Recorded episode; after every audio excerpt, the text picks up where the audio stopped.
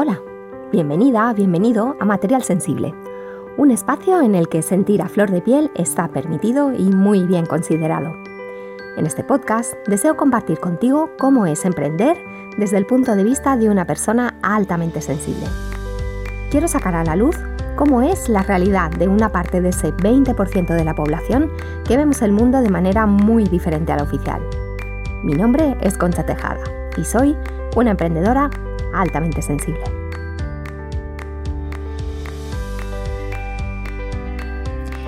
Hola, bienvenida al podcast Material Sensible.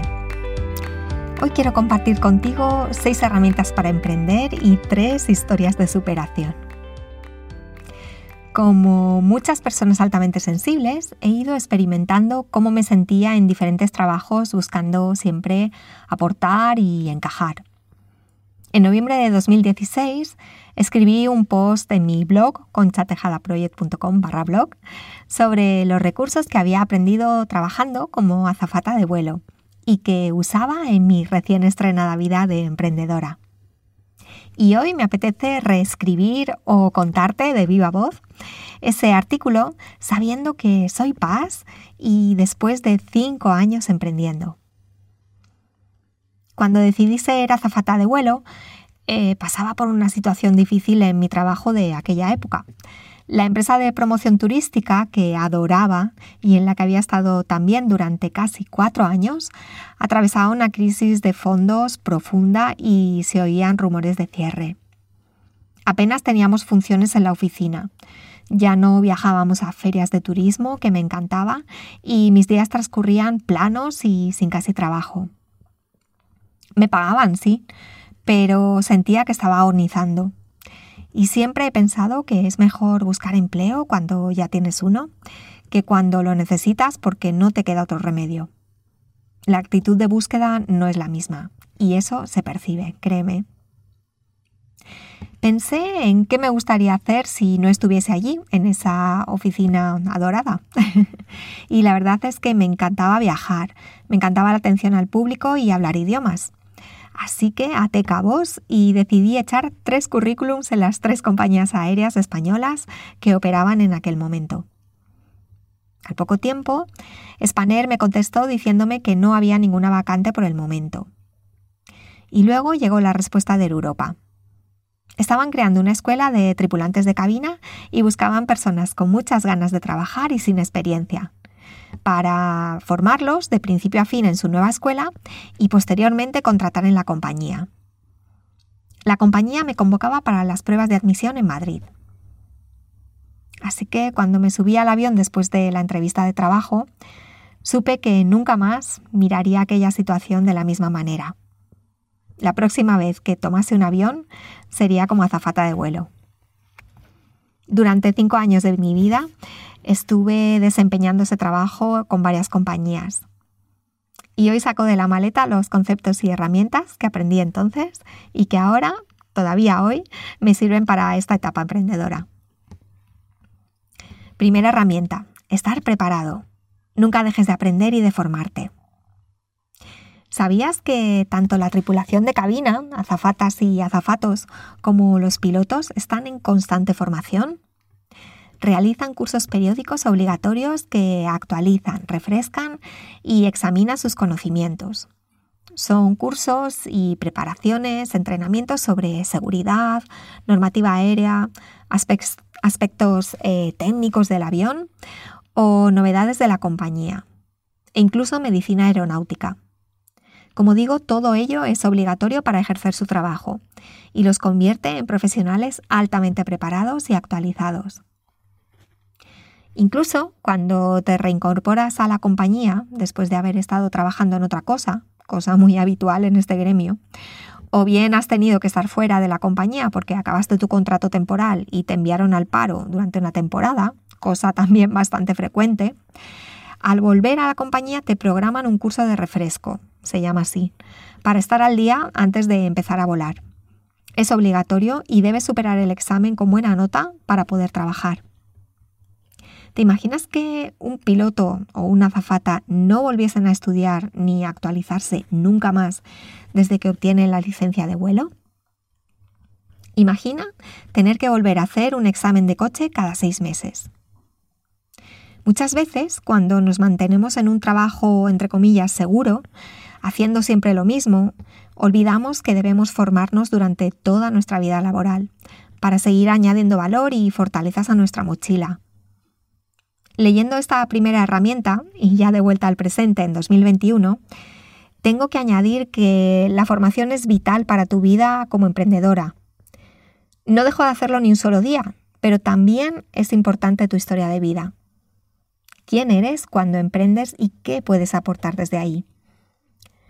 Ahora sé que una de las características del rasgo de la alta sensibilidad es que mi cerebro está ávido de conocimiento. Me encanta aprender pero procuro mm, no escudarme en ello para quedarme en la retaguardia de mi negocio, ahí detrás, escondida. Intento incorporar lo que aprendo a lo que, a lo que soy y descartar ese síndrome del impostor que nos engaña diciéndonos que hasta que no sepamos todo en nuestra especialidad no podemos ayudar o no podemos cobrar o no podemos abrir nuestro negocio.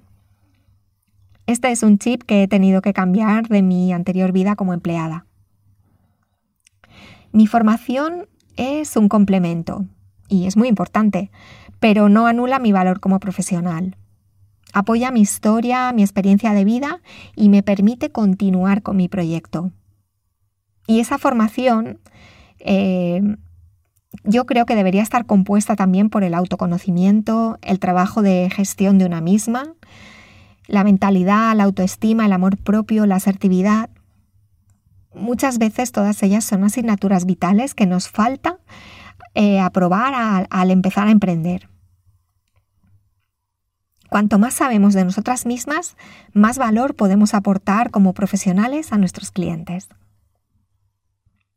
Segunda herramienta que saco de la maleta, de mi maleta de azafata, para ponerme el gorro de emprendedora. El trabajo en equipo no estás sola. El trabajo en equipo y la comunicación constante entre todos los miembros de la tripulación es vital para que un vuelo salga bien.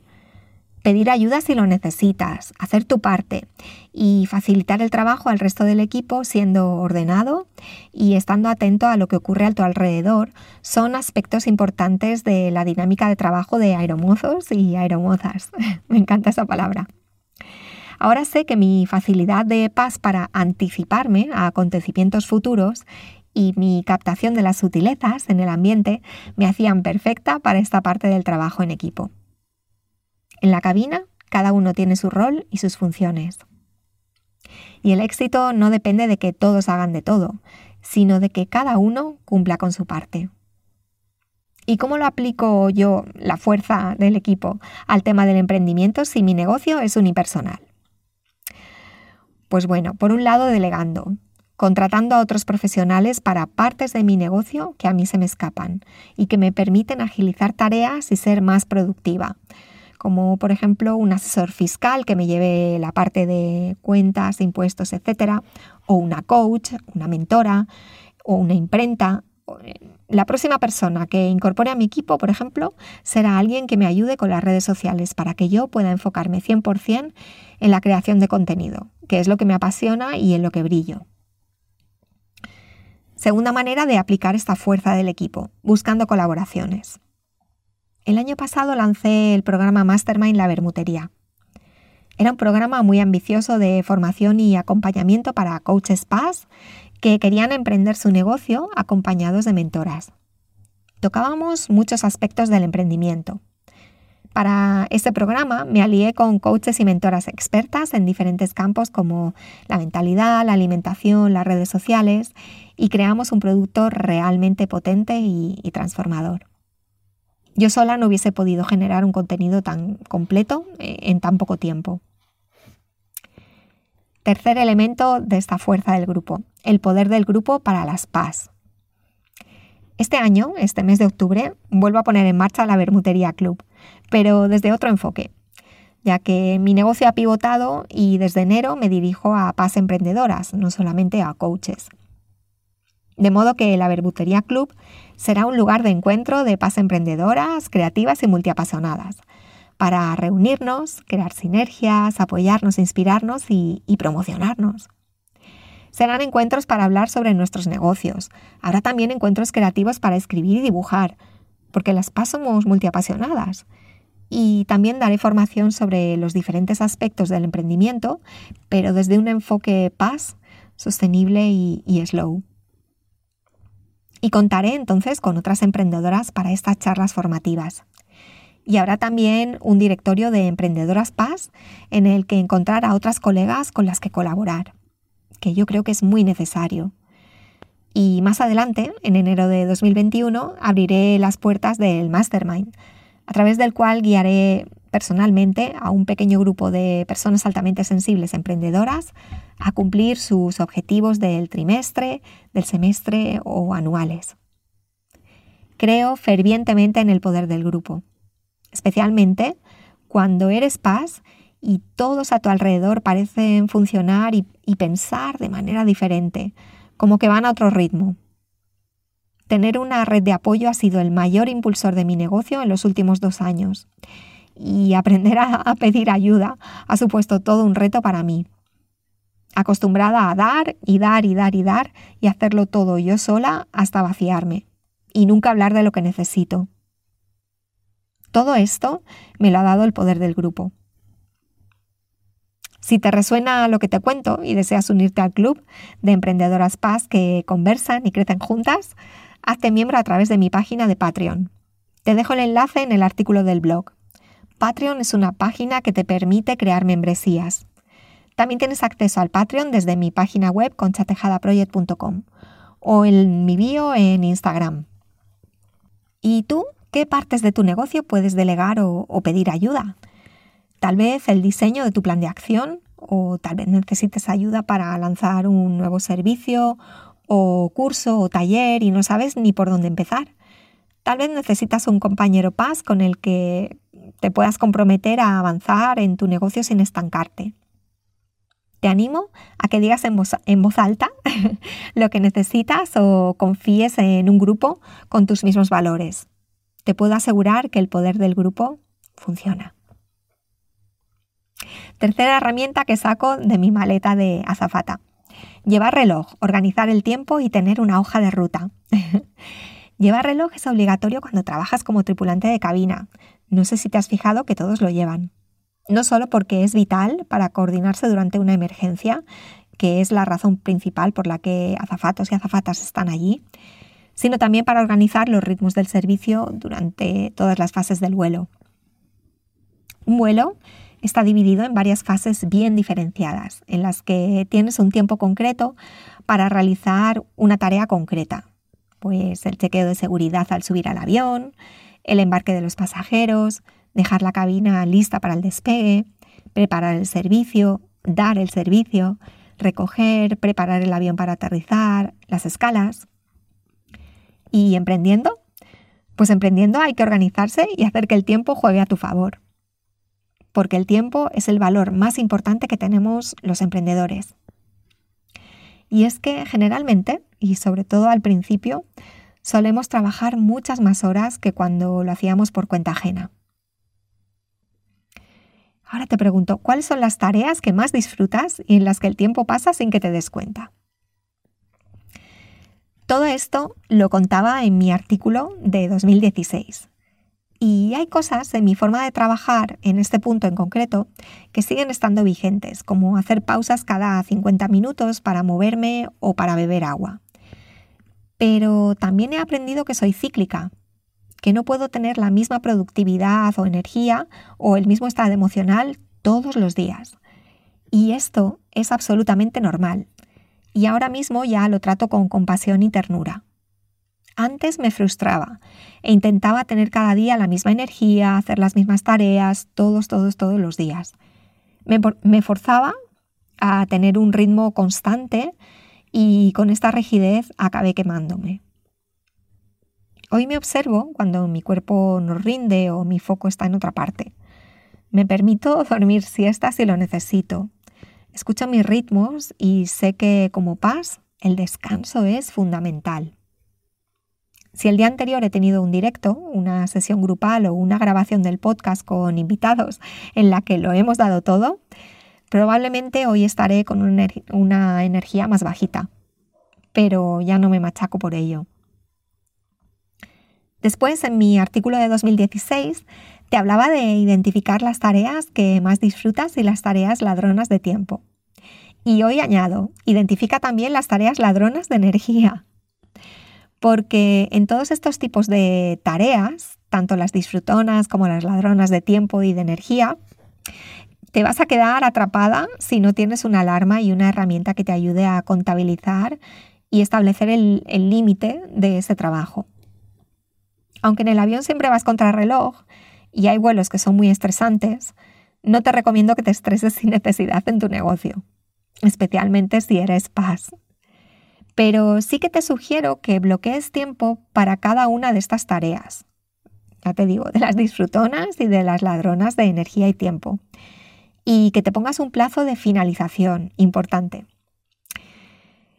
Te cuento que el perfeccionismo llama a mi puerta, sobre todo en las tareas en las que disfruto que son escribir el guion de este podcast y los textos del blog, crear los diseños para cada episodio y también diseñar toda la imagen gráfica de, mis productos y servicios. Es una parte que me encanta. Me pasaría horas creando, cambiando, perfeccionando, mejorando, combinando colores, haciendo una experiencia más bonita y gustosa para mis alumnos, clientes y para la audiencia. Por eso tengo tres estrategias para acabar Em, terminando las tareas disfrutanas. Primero, intento llevar la cuenta del tiempo que paso haciendo estas tareas con una herramienta que se llama Toggle. La extensión de Chrome Toggle es genial para esto. Te permite crear bloques de tiempo. Te recuerda poner en marcha el contador de tiempo y te avisa cuando toca hacer un descanso. Segunda estrategia. Me creo un plan de acción para cada mes o para cada gran proyecto. Tengo muchísima facilidad para dispersarme cuando no tengo un plan con todos los pequeños pasos que debo dar cada día y también para agobiarme. Para mí, una hoja de ruta es fundamental contra los bloqueos, los agobios y la creatividad desbordante de mi día a día. Tercera estrategia. Anuncio en alguna red social o en mi newsletter cuándo estará disponible el servicio o el episodio en el que estoy trabajando. Esto me da un extra de compromiso con mi comunidad y hace que tenga que terminarlo sin quedarme orbitando en perfeccionismos que al final son miedos encubiertos. ¿Y cuáles son esas tareas ladronas de tiempo? Pues para mí son Instagram, Facebook y en menor medida el correo electrónico. Es más, ya no las consulto a principios de, mi día, son tareas eh, en las que me meto em, a mediodía o incluso por la tarde. Las tareas ladronas de tiempo son aquellas que inicialmente no demandan mucha atención ni energía, pero en las que quedas secuestrado durante horas contra tu voluntad y sin saber cómo ha pasado. Son tareas a las que tienes pensado dedicar media hora y sin saber cómo acabas mirando reels de adorables perros salchicha disfrutando de su baño con espuma. Para evitar caer siempre en el abismo de las tareas ladronas de tiempo, tengo un temporizador en el móvil que activa el modo sin distracciones. Me permite usar determinadas aplicaciones sin limitaciones en ciertas ventanas de tiempo de mi día, y en cambio desconectarlas o usarlas solo 5 minutos en otros rangos de, tiempo de mi jornada. Pasados esos 5 minutos la aplicación se cierra automáticamente y de verdad que es útil para desengancharse de ellas. Además, en mi plan de acción anual he dado prioridad a la creación de contenido en mi blog y en mi podcast y he restado protagonismo al tiempo en Instagram y en Facebook y para mí estas dos son las mayores ladronas de energía. Es importante que cada uno encuentre la estrategia que le sirve y que le energiza y que fomenta su creatividad. Enseguida seguimos con la conversación. Como estás escuchando en el episodio, es muy importante poner en común y sacar a la luz las dificultades de tu emprendimiento con otras personas. Como Paz Emprendedoras, nos cuesta encontrar gente allá afuera en quien apoyarnos. con quien compartir estas emociones, estas batallas, estas situaciones para las que nadie nos prepara en el colegio o, en la universidad. A veces nuestras familias o amigos no comprenden este modo de vida. Las paz florecemos en tierra amable. Emprendemos a otro ritmo y tenemos otros retos diferentes a los de otros emprendedores no paz. Y estoy convencida del poder del grupo y del beneficio de las sinergias en los emprendimientos altamente sensibles. A mí me funciona para avanzar y no estancarme cuando las cosas se ponen difíciles. Ahí afuera y también en mi cabeza. Por todo esto y para crear una red de apoyo entre paz emprendedoras, vuelve a abrir sus puertas el Club La Bermutería. Un espacio sensible y creativo para emprender en compañía. Para crecer como emprendedora respetando tu sensibilidad. Para colaborar entre nosotras y formarnos apoyarnos unas a otras, alentarnos, recomendarnos y colaborar. El Club La Bermutería abrirá sus puertas en octubre. Puedes formar parte de él a través de diferentes formatos, encuentros y precios, desde 3 euros al mes. Si estás interesada en pertenecer a esta comunidad sensible y emprendedora, apúntate hoy a la lista de espera que encontrarás en mi web conchatejadaproject.com. Serás la primera en conocer todos los detalles en cuanto el Club La Bermutería abra sus puertas. Puedes acceder también a la lista de espera a través del link que acompaña a estas notas del programa en mi blog, conchatejadaproject.com barra blog, o en el link de mi bio en Instagram, en mi cuenta Conchatejada.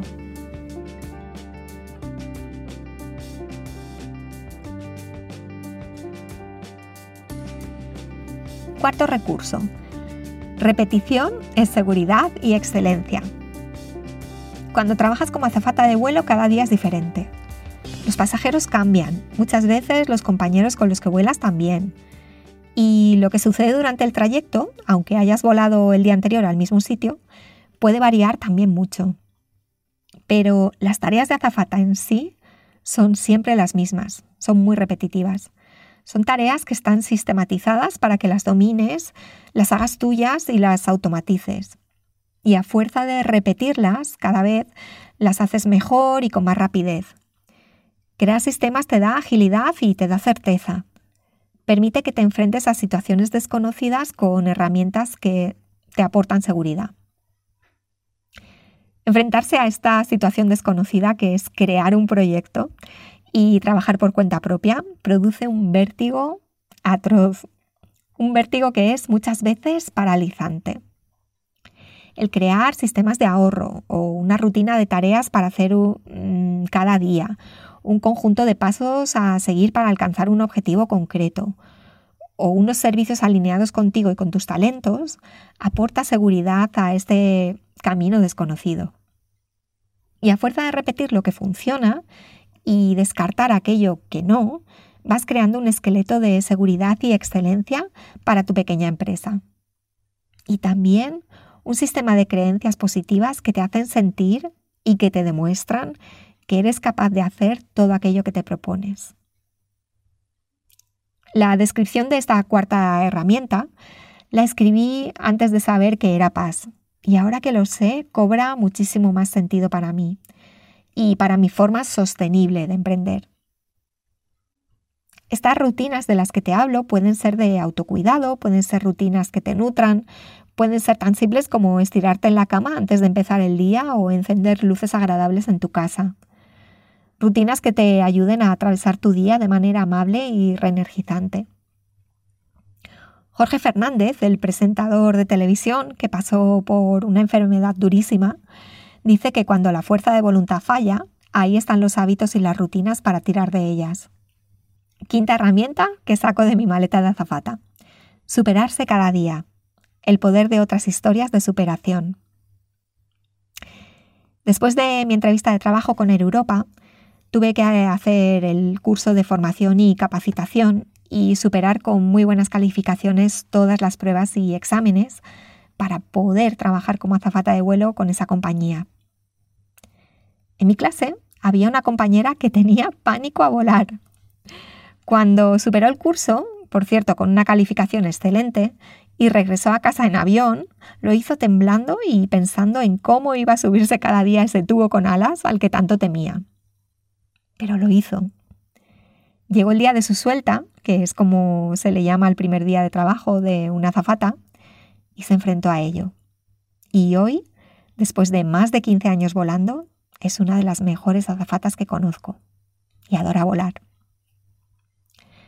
Otra de las compañeras del curso, una chica que yo admiraba por su gran determinación y vocación, desde siempre había querido ser azafata, no sabía nadar. Ella nos contaba que de pequeña veía pasear a las azafatas con su uniforme, su peinado siempre impecable, su maleta y sus grandes sonrisas. Inmediatamente sabía que quería ser una de ellas. Para ser azafata se te exige no solo saber nadar, sino también nadar una distancia determinada en un tiempo máximo. Se te exigen pruebas de apnea, rescate en el agua, etc. Mi compañera nunca, nunca se había metido en una piscina. Nunca en su vida se había lanzado al agua. Y lo hizo. Aprendió a nadar y entrenó duro. No lo consiguió la primera, pero repitió las pruebas y finalmente superó con creces el nivel de exigencia de la compañía. Durante los entrenamientos y los exámenes, todo el grupo animábamos, apoyábamos y aplaudíamos a aquella mujer valiente que se atrevió a retar sus miedos más feroces y decir, yo también puedo. Otra compañera que conocí durante una temporada de mi vida que pasé en Chipre había sobrevivido a un accidente de coche. El accidente la dejó postrada en cama y sin poder mover un solo músculo de su cuerpo desde el cuello hacia abajo. Su sueño era ser azafata. Cuando las enfermeras que la cuidaban en el hospital escuchaban lo mucho que deseaba ser azafatas y la ilusión con la que hablaba sobre ello, salían de la habitación llorando porque veían imposible que aquella chica volviese a levantar un solo dedo nunca más. Y contra todo pronóstico, un día movió un dedo y luego un brazo, y al brazo le siguió la mano, el hombro y poco a poco el resto del cuerpo. Y volvió a caminar, a correr, a nadar y se convirtió en una estupenda zafata de vuelo. Recuerdo esta historia y mis ojos vuelven a llenarse de lágrimas, como el primer día que la escuché en nuestro primer vuelo juntas. Cuando estoy frente a un reto, pienso en el coraje de mis compañeras, en sus historias de superación, y entonces tomo aire y me digo, adelante, yo también puedo. Sexta y última herramienta. Disfruta del vuelo aunque estés trabajando. En los vuelos nocturnos puedes disfrutar de los amaneceres más bellos del mundo mientras trabajas. Para mí era una de las recompensas del madrugón o de la noche en vela. Trabajar por tus ilusiones y emprender es un trayecto de muchos madrugones y noches pensando en todo lo que tienes que hacer todavía para llegar a tu destino final. Pero intento también disfrutar del vuelo, como me enseñó aquella azafata que un día fui. Y es que este es un viaje de larga distancia en el que no hay una ruta express trazada, pero puedes crear una buena tripulación que te inspire y te ayude a brillar y a volar tan alto como tus sueños te impulsen.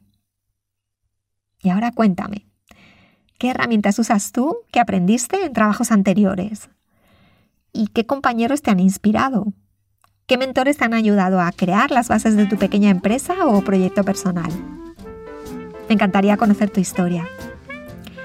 Y si te ha gustado el episodio y quieres apoyar el podcast para que pueda continuar trayéndote más contenido, dedicar más tiempo a entrevistar a otras PAS emprendedoras, mejorar el sonido y la imagen de material sensible, únete a mi Patreon. Desde 3 euros al mes puedes colaborar para que yo pueda dedicar mucha más energía al podcast. Y además tendrás acceso a un episodio secreto, íntimo y mensual, que no publico en ninguna otra plataforma. Sube a mi Patreon y accede a toda la información. Lo encontrarás en mi página web. Y como siempre, te doy las gracias por dedicarme tu atención y escucharme semana tras semana. Eso te aseguro que no tiene precio. Y ahora, tripulación, armas rampas y crosscheck.